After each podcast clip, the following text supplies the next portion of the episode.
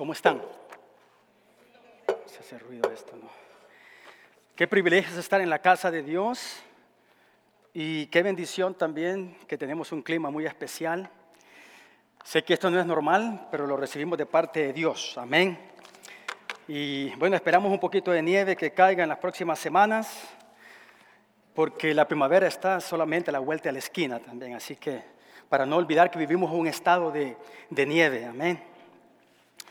Gracias, Melissa, por, por llevarnos al trono de Dios con las alabanzas y alabanda. Realmente es una bendición enorme poder venir aquí, no a ver a los músicos cantar, porque son talentosos, sino a Jehová Dios que está sentado en el trono de la gracia. Amén. Gloria a Dios. Mi nombre es Milton Figueroa y es una bendición y una gran responsabilidad poderme parar enfrente de ustedes a compartir la palabra de Dios. No es algo nuevo que voy a hablar, está en la palabra de Dios. Ustedes lo pueden encontrar cuando leen la palabra de Dios. Únicamente el privilegio que tenemos los que enseñamos y predicamos de poder escudriñar ciertas cuestiones y para compartirlas con ustedes, para ponerlas en práctica. La semana pasada comenzamos la serie de sermones titulada En el libro de Nehemías. ¿okay? El pastor Quique nos predicó del capítulo 1 y se refirió acerca de la oración de la oración, de esa comunicación que tenemos como hijos de Dios, ese privilegio que tenemos con el Dios de dioses y Señor de señores, no podemos tomar a la ligera cuando tenemos esa comunicación directa con el Padre Celestial, porque le estamos adorando al Creador de todo. Amén. Este no es un rey terrenal, este no es un gobernador, este es el Rey de reyes y Señor de señores. Qué privilegio. Y la semana pasada nuestro pastor nos guió con respecto a cuáles son los pasos que tenemos que seguir cuando nos encomendamos a Dios, cuando oramos al Señor, cuando le suplicamos a Dios, cuando nos humillamos en la presencia de Dios.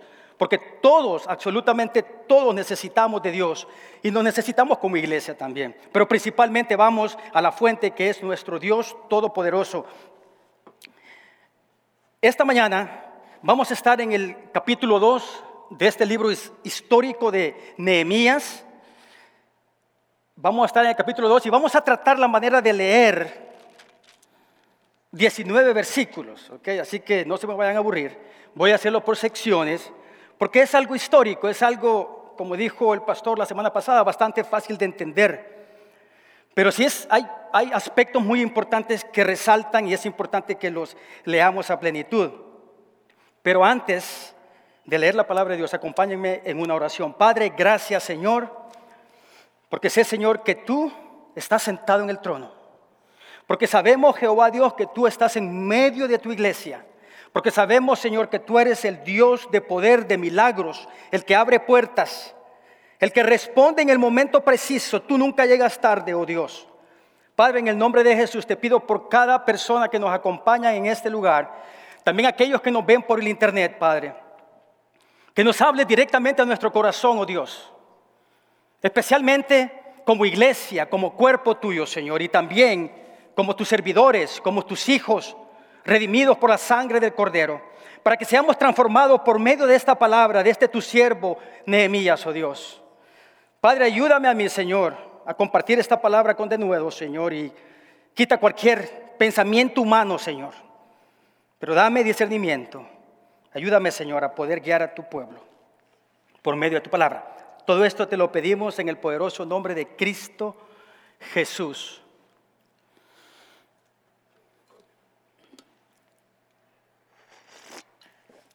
En abril del año 2010, un joven de nacionalidad guatemalteca de 32 años, de nombre Hugo Alfredo Tale Jacks, este joven caminaba en las aceras de la gran metrópoli de Nueva York se había quedado sin empleo, por lo tanto se levantó una mañana muy temprano, eran como las 6, 6 y 15 de la mañana, y caminó en esta acera a buscar trabajo, a tocar puertas. En el camino, cuando él se aproximaba al lugar donde él iba a tocar la puerta para aplicar, para aplicar para su trabajo, notó que una mujer estaba siendo atracada, una mujer estaba siendo asaltada. Y como buen samaritano, Hugo Alfredo defendió a la mujer evitó, el atraco.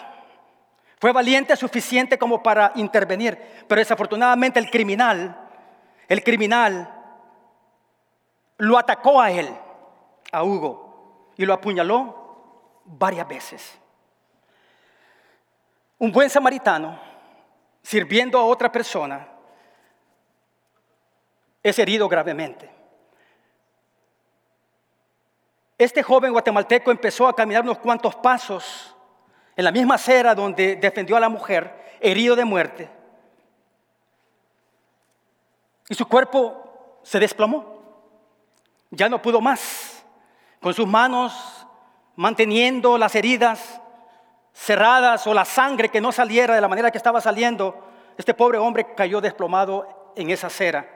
Había una cámara de seguridad de un negocio que estaba ahí y captó exactamente la hora que este joven estuvo agonizando, desangrándose a muerte en ese lugar. Lo lamentable también es de que pasaron 25 personas. Una ciudad como Nueva York, una ciudad inmensa. Pero pasaron 25 personas a la par del cuerpo de Hugo. Y ninguno, ni tan siquiera una persona de las 25 que pasaron en el lapso de una hora, tuvo la compasión, se involucró o llamó a las autoridades, al 911, para que llamaran a los paramédicos y le, y le salvaran la vida a este hombre guatemalteco. Todos estamos ocupados, todos estamos en nuestras propias cuestiones, vivimos en una sociedad egocéntrica.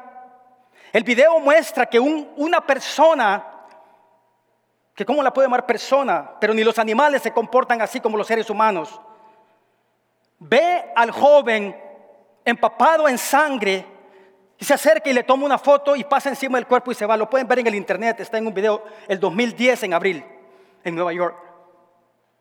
La noticia se llama El buen samaritano guatemalteco que muere ayudando a una mujer. La gente es indiferente, la gente es insensible. Y esta mañana, hermanos, esta mañana vamos a estar viendo a un personaje, Nehemías, que él sí se involucró cuando escuchó las malas noticias que su pueblo, su pueblo estaba pasando calamidades. Nehemías no se crió en Jerusalén. Nehemías no conocía ese lugar. Sin embargo, sabía que era el lugar donde sus padres estaban enterrados, habían sido sepultados. Él sabía que era su pueblo, él sabía que era su sangre, él sabía que era su gente y sí, se involucró. Él no fue insensible, él no fue indiferente, él se puso a la disposición de su pueblo. En el capítulo 1 vemos cuando recibe Nehemías la noticia, la mala noticia de su hermano Ananí. Cuando le informa, lo, lo llega a visitar a Persia y le informa lo que estaba pasando en Jerusalén.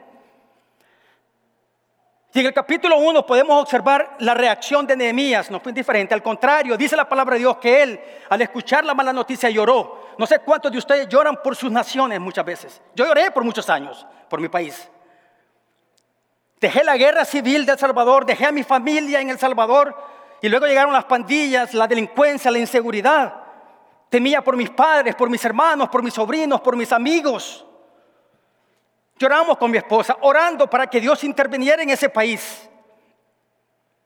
Nehemías observó, escuchó, lloró, se lamentó. Y no solamente eso, sino que también oró. Ayunó.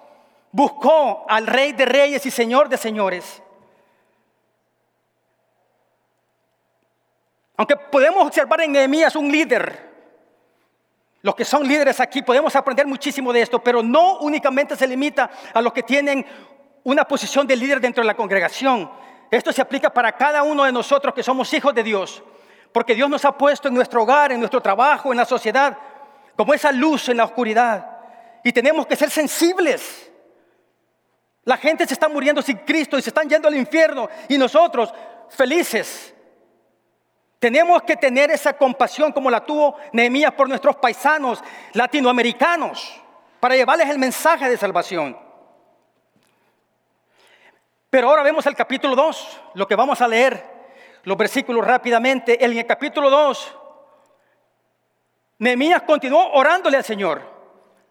continuó en esa plegaria al Padre.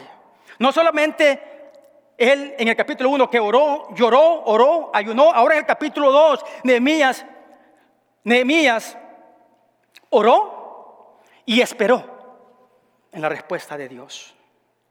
Nehemías oró y esperó en la respuesta de Dios. Esta mañana quiero compartir con ustedes tres pasos de cómo nosotros podemos ser como hijos de Dios, esos instrumentos poderosos en la mano del Dios de los cielos.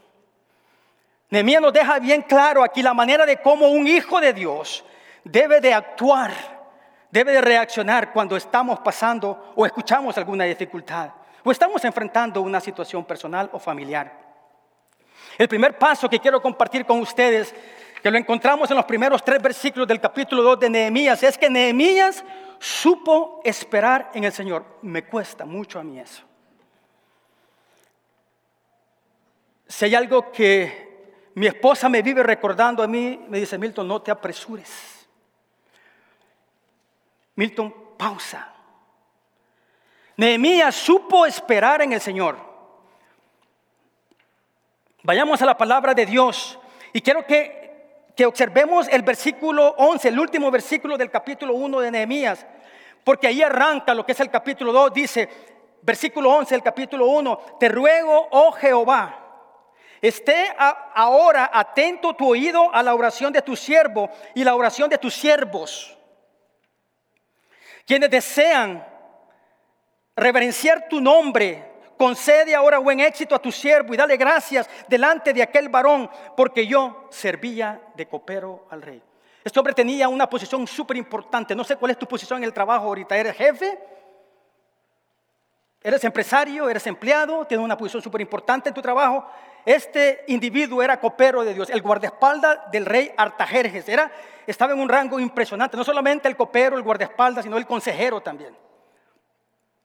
Este hombre se humilla, es humilde de tal manera que le ora a Dios.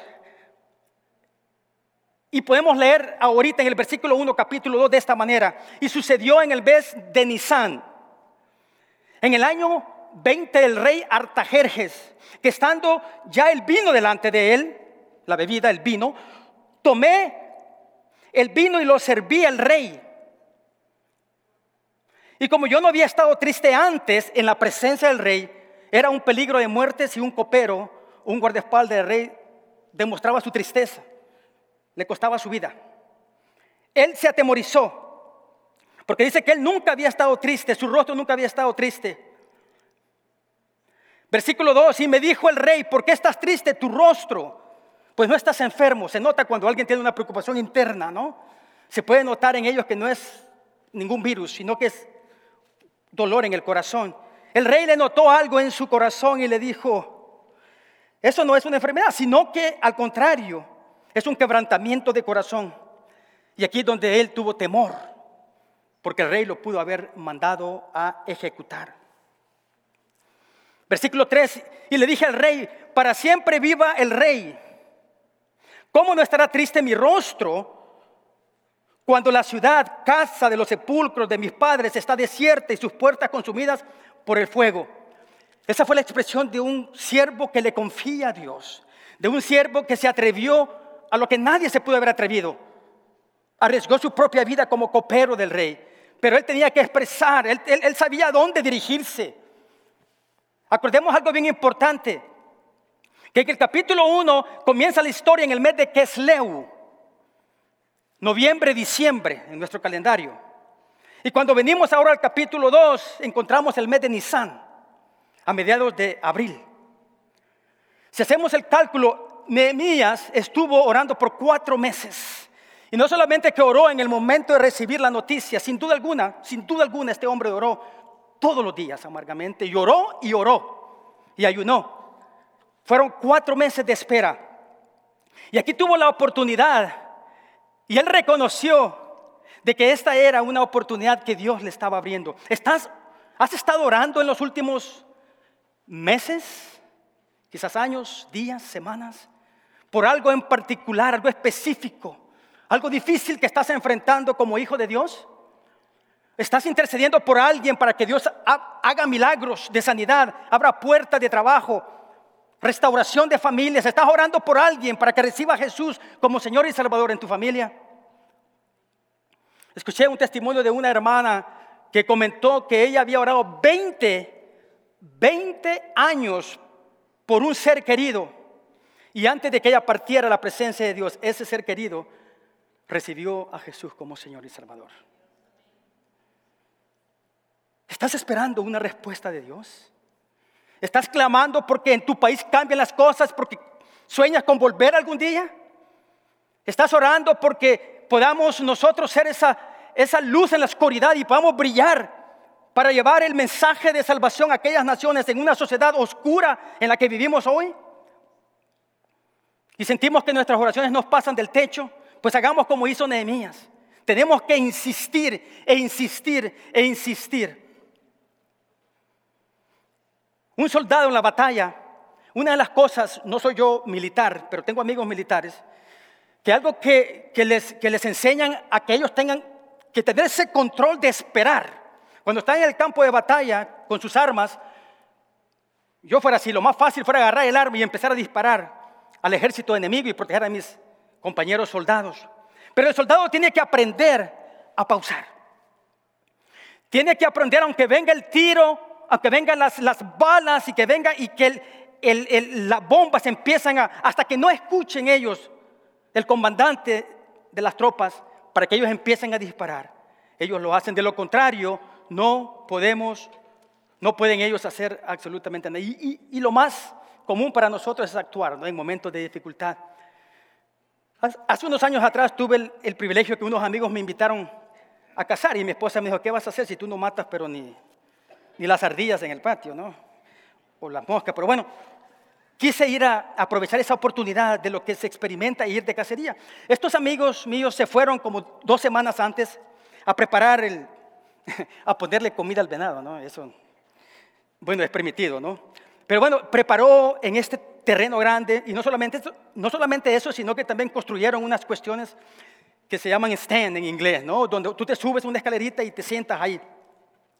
El valiente Milton va, eh, practiqué un poquito la escopeta que me dieron ahí, este, lo suficientemente como para poder entender. Y llegamos a ese lugar, solitario, pasivo. No estaban las esposas ahí, no, extrañé a mi esposa. Eh, con una tranquilidad increíble, ¿no? Un silencio, con la naturaleza nomás. Lo primero que me dijo el encargado, el amigo mío, me dijo, Milton, yo sé que a ti te gusta hablar mucho. Entonces me decomisó el teléfono, qué bueno que me lo tiene mi esposa ahí. Me agarró el teléfono y lo metió y lo guardó en el vehículo. Teníamos que estar en silencio, callados, esperando el momento oportuno para que alguno de nosotros apuntara y disparara y tuviéramos el trofeo del venado, ¿no? y venirlo a presumir acá. Pues Milton estaba observando a la distancia, callado, que cuesta estar callado, ¿no? Hasta para respirar hay que saberlo hacer. Y observo que algo se mueve, ¿no? Cuando se mueve, estamos sentados, me paré en esta cosita, hay una ventanita, agarro y el otro amigo, mi amigo me dice, Milton, ¿qué vas a hacer? Y se enojó, no, no gritó porque no podíamos gritar, pero me quedé, ¿qué pasó? ¿Qué hice de malo? No, si estoy viendo que se mueve algo es porque va a salir el venado. me dijo, espera, no era un venado, era un conejo. Así que no sé si yo con mi movimiento, el venado que estaba cerca se fue, pero bueno, como hijos de Dios, oramos de una manera muy rápida, de una manera instantánea y queremos que Dios nos conteste inmediatamente. Hermano, Dios nunca llega tarde. Esperar en la respuesta de Dios, esperar en el tiempo de Dios es ganancia para nosotros. Es tiempo ganado. Pero claro, todo lo queremos rápido. Yo veo que el internet se detiene tres segundos y ya me frustro, ¿no? Y le digo a mi esposa, vamos a tener que comprar un internet más rápido. Con las cosas del Señor tenemos que saber esperar y, pausar, porque van a haber momentos que Dios nos va a decir, nos va a responder en el momento. Yo he escuchado testimonios que Dios responde rápidamente. Otro momento Dios nos va a decir espera y otro momento Dios solamente nos va a decir que no. Pero que Dios responde en el tiempo de Dios lo hace. Tenemos esa tendencia a desesperarnos. En el libro de Éxodo encontramos esa historia en el capítulo 14 del versículo 10 en adelante en Éxodo. Moisés llevando ese el pueblo de Israel. Dios levantó a Moisés para sacar el pueblo de la esclavitud de los egipcios, a traerle libertad, llevarlos a la tierra prometida. llevaba las multitudes Moisés y se encontraron con el mar. Se encontraron con el primer obstáculo y ya lo venían alcanzando el ejército del faraón para asesinarlos. Moisés en ese momento, cuando la gente empezó a protestar, quizás yo lo hubiera hecho también. La gente dijo, ¿por qué nos, nos, trajiste a este lugar en el desierto a morir acá? ¿Por qué no nos dejaste que nos quedáramos allá y que nos mataran allá en Egipto? Sin embargo, el siervo de Dios Moisés le responde de esta manera y Dios nos dice a nosotros ahora, no temáis, no temáis, estad firmes, ved la salvación de Jehová, ve la respuesta de Dios que va a venir. En el Salmo 46, 10 nos dice, estar quietos, me cuesta estar quieto. Aquí nos dice la palabra, estar quietos. Pausemos. Pausemos porque hay prisa de avanzar, pero tenemos que pausar. Y dice, estar quietos, Salmo 46, 10, y conoced que yo soy Dios, seré exaltado entre las naciones, enaltecido seré en la tierra. Salmo 37, 7 dice, guarda silencio, me cuesta mucho guardar silencio, ante Jehová y esperen en Él. Orémosle al Señor. Abramos nuestro corazón a Dios. Él sabe lo que vamos a pedir, pero Él le encanta que sus hijos le pidan. Pero también dice aquí que tenemos que guardar silencio. Un momento de pausar. Va a haber un momento de escuchar la voz de Dios. Y qué mejor manera que estar escuchando la palabra de Dios. Esta es la manera primordial que Dios nos habla por medio de las sagradas escrituras. Nehemías tuvo la valentía de aprovechar la oportunidad de que el rey se dio cuenta de la tristeza de su copero. Y en ese mismo momento, y en ese mismo momento él dijo, esta es una oportunidad que Dios me ha dado. Y esto me lleva, esto me lleva al segundo paso. Porque Nehemías analizó que esto no venía de la casualidad, esto venía del resultado de la oración. Nosotros no creemos en casualidad de familia. Las cosas suceden porque Dios está detrás de todo lo que sucede hasta incluso la misma guerra que estamos viendo. Dios está en control de todas las cosas. Y esto me lleva al, paso número dos. Nehemías supo que Dios le otorgó favor delante del rey. Sin duda alguna, Nehemías pudo discernir por medio de la oración más de cuatro meses que él estaba haciendo, intercediendo por su pueblo al Padre Celestial, y no dudó. Y no dudó en ningún momento que esa era la oportunidad que Dios había abierto las puertas. No sé si te ha pasado a ti, ¿no? Que tú has estado orando por algo en particular. Se abre la puerta y vas a hacer como lo que le pasó Pedro, creo que estaba tocando la puerta, o Pablo, no recuerdo muy bien, que había salido de la cárcel y los discípulos estaban orando por él. Oraron porque Dios hiciera un milagro y cuando llega el siervo de Dios a la puerta no creían que Dios había respondido la oración. ¿Te ha pasado a ti alguna vez que estás orando y Dios abre una puerta y dices tú, ¿será de Dios? Quizás Nehemías, porque si es un hombre de oración, tiene que ser un hombre de palabra. No me vengas a decir que tú oras todo el tiempo. Aquí tenemos un ministerio de oración poderoso. Pero no me vengas a decir que tú oras todo el tiempo y no lees la palabra de Dios. Nehemías sin duda alguna era un hombre de oración, de ayuno y de palabra el Antiguo Testamento, lo sabía quizás hasta incluso de memoria, o volvía a él día a día, día a día, como lo tenemos que hacer nosotros. Y sin duda alguna, quizás en ese momento que Nehemías vio la puerta abierta, que el favor de Dios estaba con él por medio de que el rey estaba abriendo su corazón, ese rey no era temeroso de Dios, era un rey pagano. Quizás se recordó de Proverbios 21.1 que dice, el corazón del rey es como un arroyo dirigido por el Señor. Esos son los presidentes de ahora. No sé cuál es tu posición con respecto al presidente de los Estados Unidos en este momento. Dios puede cambiar el corazón de cualquier líder mundial. Si su iglesia se humilla y ora para que esta tierra sea sanada, pero si nos involucramos en otras cosas, conflictos, divisiones en las iglesias, no estamos haciendo lo que Nehemías hizo. Dios puede cambiar el corazón del rey porque es como un arroyo dirigido por el Señor quien lo guía por donde él quiere.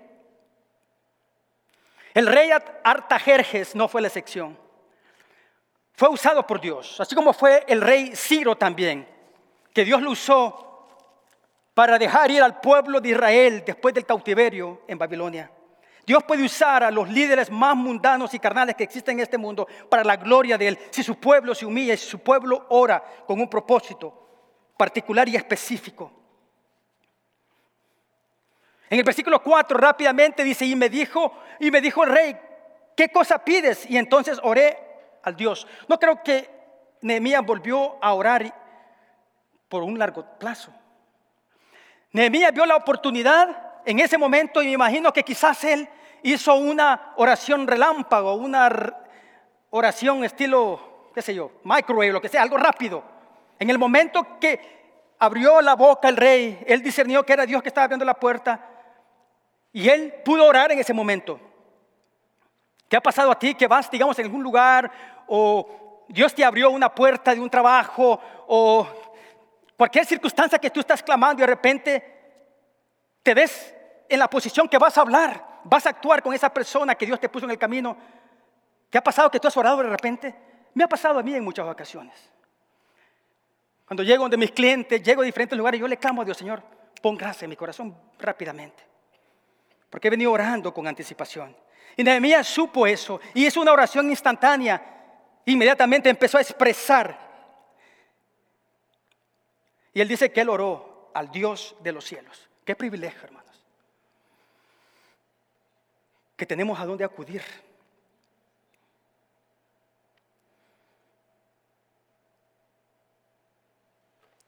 Tenemos que ser específicos en nuestras oraciones, amén.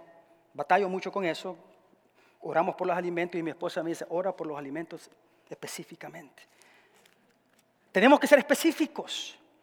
No tenemos que darle vuelta a la situación. Dios conoce cuál es nuestra carga en nuestros corazones. Nehemías le dijo todo lo que él ya había planeado con anticipación. Quiero ir a Jerusalén. Dame cartas de los gobernantes del otro lado del río necesitaba visas para pasar en diferentes pueblos, ¿no?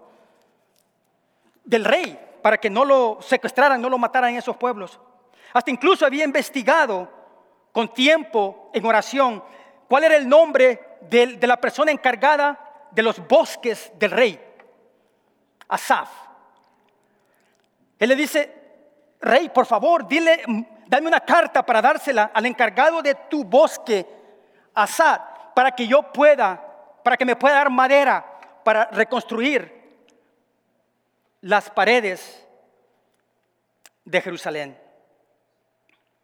Y por último, el último paso, familia. Nehemías supo evaluar la necesidad y motivar al pueblo para reedificar los muros. ¿Tú has observado qué es lo que la iglesia necesita aquí donde tú estás en nuestro contexto? ¿Estás siendo instrumento de Dios o estás siendo instrumento del enemigo?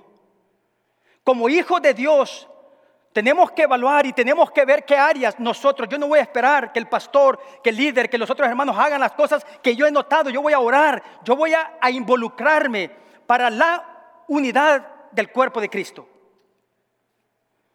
No solamente esto, sino que también como hizo Nehemías que motivó al pueblo para reedificar los muros. Muchas veces necesitamos ese, esa inyección entre nosotros mismos. Y no nos ofendamos si alguien, dime si me ves un poco apagado, inyectame, dame ánimos, porque yo lo haré también. Tenemos que juntos, este trabajo no es únicamente de los pastores de la iglesia New Hope, este trabajo que tenemos, que Dios nos ha plantado en este lugar, es en familia. Tenemos, tenemos que evaluar, tenemos que motivarnos mutuamente para reedificar lo que Dios está haciendo. Si queremos una iglesia espiritualmente sólida, una iglesia que hayan hermanos, no solamente en números, pero que hayan personas que realmente convertidas, cristianos verdaderos, se va a saber alrededor de estas ciudades que algo está pasando en esta iglesia. No es porque nosotros somos especiales, es porque nos hemos humillado en la presencia de Dios como Nehemías y que hemos orado sin parar y sin cesar para que Dios empiece un, avivamiento en cada uno de nuestros corazones. El avivamiento no va a empezar si vamos de diferentes iglesias o buscando esos predicadores carismáticos. El avivamiento va a empezar en el corazón de cada uno de nosotros cuando nos empapamos de la palabra de Dios. Yo quiero que cuando yo necesito un consejo de ti, que no venga la sabiduría humana, y hay muchos hombres sabios, que sea un consejo de Dios. Tenemos que nosotros respirar, sangrar la Biblia en nosotros para poder nosotros apoyar y motivar a otros. No vengamos con reglas y con estrategias del mundo para acá, la iglesia. Aquí está la forma de cómo Nehemías hizo que esa ciudad, que su pueblo, que el templo, que todo fuera restaurado, cuando se unieron hombro con hombro cada uno del pueblo de Israel. Nehemías, como un buen constructor, primero evaluó, observó el área destruida durante tres días. Dice la palabra de Dios de que Nehemías llegó a Jerusalén después de 800 kilómetros en avión, 800 kilómetros. ¿Cuántas horas son? ¿Tres horas? ¿Dos horas? Él le puede haber tocado, tomado meses. Él con un ejército, porque no solamente Dios le abrió la puerta de darle permiso que se retirara como, como el copero del rey, sino que también le dio el material de construcción. ¡Wow! Es que Dios hace las cosas perfectas. Dios no te va a dar algo a medias. Dios te va a solucionar el problema en su totalidad. Toma su tiempo, por supuesto. Pero él llegó y observó y dice la palabra de Dios. Y dice la palabra de Dios en Nehemías, rápidamente se lo voy a, a parafrasear aquí, que él llegó a Jerusalén y después de estar tres días allí, pausó, durmió, descansó y luego se levantó él solito a evaluar cómo estaba, porque él estaba viendo con sus propios ojos lo que la noticia que había recibido de su hermano. Pero una cosa es que te cuenten cómo está tu país, otra cosa es que tú vayas y veas las ruinas en que se encuentra. Nehemías evaluó primero. Y dice aquí que él no le contó a nadie más, a ningún sacerdote, a ningún noble, a ningún líder, a, a nadie del pueblo de Israel. Él llegó, meditó, observó, le oró al Señor y después tomó la decisión qué paso iba a seguir para la reconstrucción del muro. Muchas veces, familia, Dios empieza a trabajar en nuestros corazones primero.